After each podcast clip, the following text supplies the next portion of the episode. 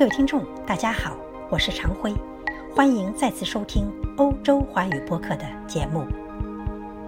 如果说欧洲从柯林斯柱头到文艺复兴式建筑，从哥特式到拜占庭，从巴洛克到洛可可，再从分离派到包豪斯，一路走来的建筑风格花开花落，轮流坐庄，并各有千秋的话。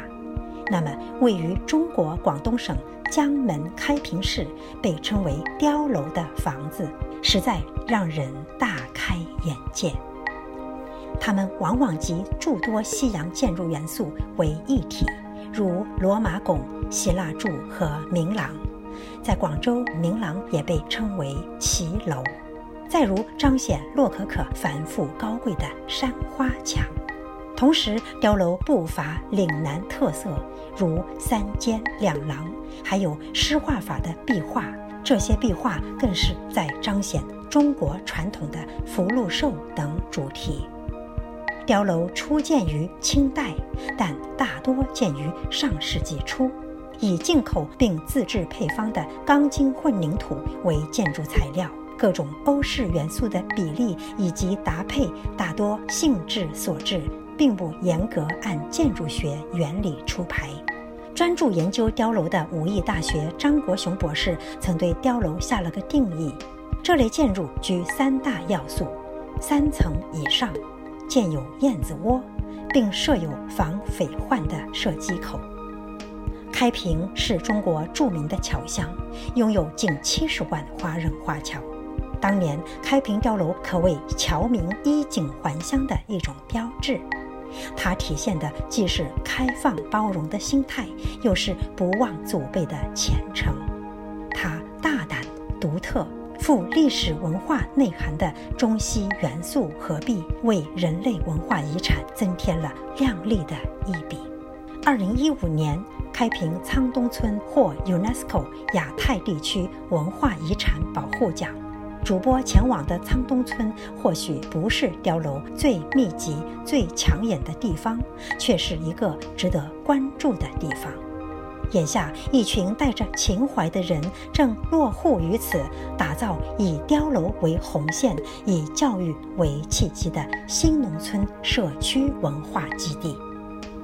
关于开平碉楼的精心以及教育基地的打造，请听主播对张国雄博士的采访。博士您好，开平碉楼，我首先想知道它起源于大约哪个时期？嗯，开平这边保存的实物啊，就是遗物，最早是在明代的嘉靖年间，现在已经五百多年了。但是大量的那个开平碉楼现在。一千八百多座的话，应该说绝大部分是在清朝的光绪年间，一直到二十世纪的四十十一年以前。嗯，那也就是说，其实跨度很大的。那么它在建筑风格上，我今天亲眼看到了它这种中西合璧的格局。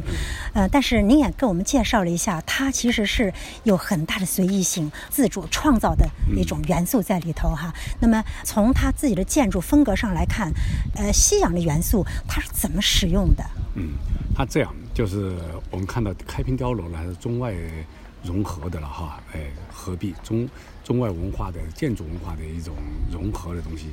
呃，西方文化它主要表现在这样几个：一个建筑材料和建筑技术。开平碉楼一千八百三十三座，有百分之八十是混凝土建筑。混凝土建筑。那么它的那个水泥主要来自两个国家，一个是英国，他们当地人叫做英泥；还有一个就是瑞典，他们叫瑞泥。哎，瑞典。然后它另外钢筋来自德国，嗯，它的木材来自印尼的加里曼丹。坤甸木，然后它的那个瓷砖，嗯，啊，它的瓷砖和一些那个像做那个水磨石的那些材料和技术是来自主要来自意大利，哎，真是一个国际性的组合对，它就其实就是一个国际化的。那么他自己呢？因为这些户主他可能第一自己不是学建筑，第二他可能并不是特别在意用非常专业的所谓的专业的建筑团队来造。那所以说建筑过程中间从原料到建筑风格，一定有很多随意的地方。呃，您能跟我们说说？呃，就您的观察，碉楼最大的特点是什么？这样就是碉楼，它首先是一个在村落里边是属于一个防御性的建筑，主要是防土匪。嗯，因为在这个地区呢，明代以来就土匪比较多，几个县不管，后来专门为此，为了治安，为了管理，设了这个开平县。那开平县到了近代以后，由于华侨这个增加了以后，那么大量的侨汇嗯回来，大量的侨汇回来以后，华侨家庭的生活。比较的优越，成为了当地土匪抢劫的对象。对象，哎，那么有很多华侨原来住在主屋里边，防御条件很差，那么回来以后就被绑架、被洗劫，甚至被撕票等等都有这个情况，地方文献都有记载。好，那么他们就觉得，哎，我们历史上这个地方我们有中国传统的防御建筑碉楼，那么我们就开始来建。最初是一个村里边的，可能几家人合建一个碉楼，到后来他们觉得有些有钱的华侨觉得我自己建一座，嗯，那么建一座多家人合住的那种碉楼呢，它往往是由土匪进村，他才躲进去，但是后来一家一户建的那个呢，他就考虑到居住的舒适性了，对，那么平时也就生活在这个里面了，所以说开平为什么这么多碉楼，是中国的碉楼之乡，它保存的碉楼数量之多。形态之多，这个在全国的碉楼当中是桥乡村碉楼里面是首屈一指的。那么它的这个建筑，我们刚才讲它的材料是来自世界各地。那么它的建造者是乡村的工匠，啊，乡村的工匠，包括设计、画图纸都是乡村的工匠在画图纸，然后他们自己在农闲的时候进行建造，农闲进，那么他就开始把这个西外来的建筑文化。融进来了，他们的整个框架，它的建筑主体的框架，它是这个嗯西方的混凝土的建筑形式。同时，我们看到它做了很多立面，它的立面和它里面的结构，它是用的西方的那种建筑。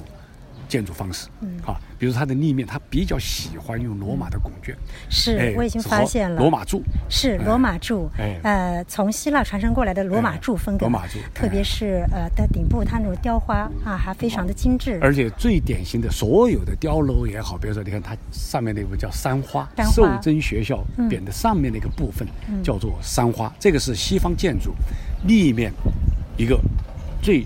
标志性的一个常用的一个构件是这样。那么我们看到所有的碉楼，它一般都要做这个，而且遗传到现在，你看旁边那个炉，暖炉，上面那个三角形，哎，它就做的很简单了。嗯，那就说这种文化它开始进入，是作为它另一面的这种造型啊。我好像还观察到一个，我在广州曾经看到的这种叫做骑楼的这种风格。啊，是吧？我觉得它是一个嗯，这种立面的方式，这是在乡村的碉楼里边防御性建筑进入城镇，在我们这个地区的城镇里边的骑楼商业建筑，它也是采用这种方式。是的，就整个形成了一个时代、一个地区的建筑风格。我非常惊讶的发现，它那种就是，呃，罗马柱其实就是来自于希腊柱，它顶部有些地方做的这种，呃，装饰，甚至就是科林柱这种感觉了，就是非常非常的繁复。那除了您就您观察，除了这种就是说古典主义的，或者说取自于罗马的古典主义风格之外，它是不是还有一些西方元素，比如说巴洛克啦，甚至呃哥特式？哥特建筑在这个村没有，但是巴洛克的这个建筑就这个三花的做法，就是巴洛克的，哎，是它就是巴洛克的那种那种风格。而且我们在其他碉楼里边或者其他村里面，它的那种装饰画里边还有洛可可的，哦，甚至还有洛可可一些一些风格。哎，这些广州这一带，整个广东是不是对洛可可非常情有独钟？我看到一些呃那个酸枝的家具，嗯，我感到它也是一种洛可可的一种建筑这样的影响。就是说这种建筑的形式呢，它是不是在广东整个形成这样一种风气？我我不是太了解。但是在这个侨乡的侨乡建筑里边，以碉楼为代表侨乡建筑里洛可可风格是一个很典型的东西。为什么洛可可表达的是一种高贵富贵？是的。为什么要建碉楼？而且他把它建成这样一种立面，其实除了防御它的安全的问题以外，还有一个很重要的一个心理，他表达自己的一种文化追求、一种价值审美观。我们华侨其实还有建这些楼都有一个特点，光宗耀祖。一定光宗耀祖，一定是他要回来，而且要做的跟别人不一样。是，比如同时还有一个是农村在追求现代文明生活的时尚，而恰恰洛可可风格这样一种，就是我们改革开放以后，我话说一个很不恰当的比喻，土豪。是，哎，一个当年的这样一种心理，其实是共同的，就是追求时尚，追求现代化。追求现代化，那么在建筑上，它就靠洛可可也好，洛可是呃不就是那个巴洛克，是最典型的，能够代表这样一种当时的社会心理。嗯，哎，最典型，所以说它比较多的就用了罗马大气，对，哎，高贵，对，啊。哎，这样一种牌柱，你看它的这个两边两个拱券的牌柱，而且是柯林斯的柱头，对，是。啊，这样一种，你一看它很不成比例，但是他把它这个做起来，高贵大气，高贵大气，还还带点岭南文化的一些地域特征。里边的东西的话，它实际上又把岭南的，比如说这这种砖，这种青砖啊，还有就是我们看的那个丝也好。就是包括做那个山花里边的那些图案，图案是西方的，但是它的工艺，嗯，它做的工艺是我们这个地方的，现在是非物质文化遗产，就是灰塑，它的那种做工，它的那种做法是传统的啊。哎，这也是它一种融合所对，它真的是一种融合，大融合。哎，另外从本身就是碉楼它最关键的这种技术，啊，不是它这个建筑风格来看的话，是不是有一些元素是不可或缺的？啊，我们面对了这座还在这个夕阳下，是吧？好像我感觉这是典型碉楼。那么我看到它有三层，甚至四，上面还有一个露台，五层。它还有这种凸出来的，这个就是叫燕子当地叫燕子窝，其实在西方的建筑里边就是角堡。角堡，哎，呃，还有就是它的，听说因为它有个防御功能，你刚才强调了防御功能。它是我看到细长这个，它是一种叫做射击孔啊，都是射击孔。因为这个碉楼呢是全村人建的，这个是全是集资做，土匪来的时候躲进去啊，全村人躲进去。哎，就是凡是你集了资的都可以躲进去。嗯，那么所以说你看整个它的窗开的很小。窗开的很小，封闭感很强。是的，封闭感。对，而且你无法攀爬，无法攀爬，整个墙体垂直无法攀爬，是是吧？火也烧烧不了它，水泥土你怎么烧？你就是把柴堆在那儿，你不能把这个楼引引引燃。嗯，这都是为了它防御的一种。那么它的那个碉堡，它有造型的一点考虑，但首先它突出出来是扩大它的观察视野，对，和增加它的设计角度。这样来提高它的防御能力。嗯，所以这个呃开平碉楼，我觉得是一种建筑风格，是更多是个文化现象，也是侨民一种标志性的表达。呃，那么今后在您认为这种文化应该如何被更好的保护和传承呢？嗯，这样的就是政府现在它既然是世界文化遗产了，那么跟它相关的，我们这个文化遗产不光是保护这个建筑本身，我们是保护整个环境。嗯。啊，保护整个环境，整体的把它保护起来。现在就碉楼本身来讲，它已经成为世界遗产。就中国政府对世界有一个承诺，那么对它的延续，它的这些建筑本体的保护，它环境的保护，主要是它的价值的延延续。这个政府已经有有重大的责任了。嗯。但是从村落，像我们在这个昌东村，昌东村这样一个保护，又是一种新的模式。